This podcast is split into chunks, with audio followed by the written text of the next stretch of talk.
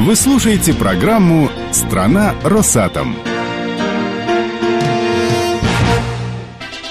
Это программа «Страна Росатом». На Нововоронежской АЭС-2 с опережением графика стартовал пролив систем безопасности на открытый реактор. Успешное проведение этих операций подтвердит готовность технологических систем к началу сборки реактора. Подробности обсудим с директором по техническому регулированию и разрешительной деятельности атомэнергопроекта Владимиром Самородовым. На шаг впереди. Владимир Алексеевич, что самое сложное в процессе пролива систем безопасности на открытый реактор?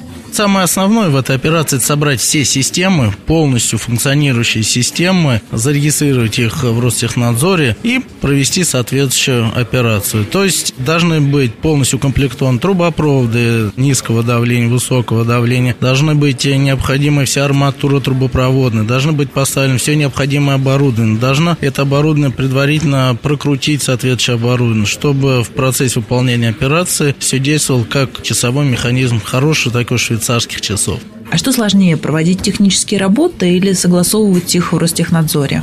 Вы знаете, и то, и другое. То есть э, не только заниматься железом, но и правильно, в соответствии с федеральным нормам и правилам, законом об использовании атомной энергии, оформить все необходимые документы, получить разрешение все необходимые. Чем на Нововоронежской АЭС-2 вы гордитесь? Сама стройка Нововоронежской станции, хоть первый, второй блок, это головной блок нового проекта АЭС-2006, генеральный проектировщик, который является Атомэнергопроект. То есть в России такого проекта нигде нет. И уже сама его реализация является достаточно амбициозной задачей, которая в настоящий момент успешно решается. В процессе выполнения сооружения используются многие современные технологические инновационные методы. Пример – это когда мы используем укрупнительную сборку. Это когда укрупнялись каркас уже на площадке, потом они поднимались. Тем самым это нам позволило сократить срок монтажа самой арматуры и, как следствие, бетонирования.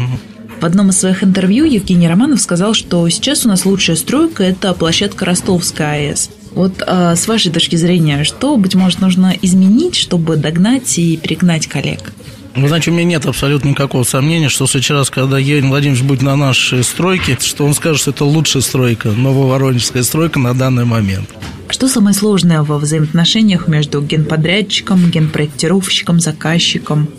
Вы знаете, сложно это на начальном этапе, когда необходимо выстроить коммуникации, так как есть инвестор в лице Росатома, есть у нас заказчик, технический заказчик в лице концерна будущей эксплуатации. Мы как генподрядчик, мы же как генпроектировщик, потом наши подрядные организации. То есть на начальном этапе, так как большое количество организаций, как большое количество людей и взаимоотношений, как по вертикали, так и по горизонтали, то есть на начальном этапе всегда это является, я бы сказал, не проблемой, это является одной из первичных задач, чтобы выстроить эти взаимоотношения. Уже сейчас, когда мы находимся практически на заключительном этапе, то я бы сказал так, что сейчас команда действует сплоченно, и заказчик, и генподрядчик, и генпроектировщик, и наша подрядная организация понимает ту задачу, она государственная задача, которая стоит перед нами, и поэтому на настоящий момент я бы сказал, что все коммуникации выстроены, и мы работаем как единый кулак, или, как сказать, единый молот, который строит нашу станцию.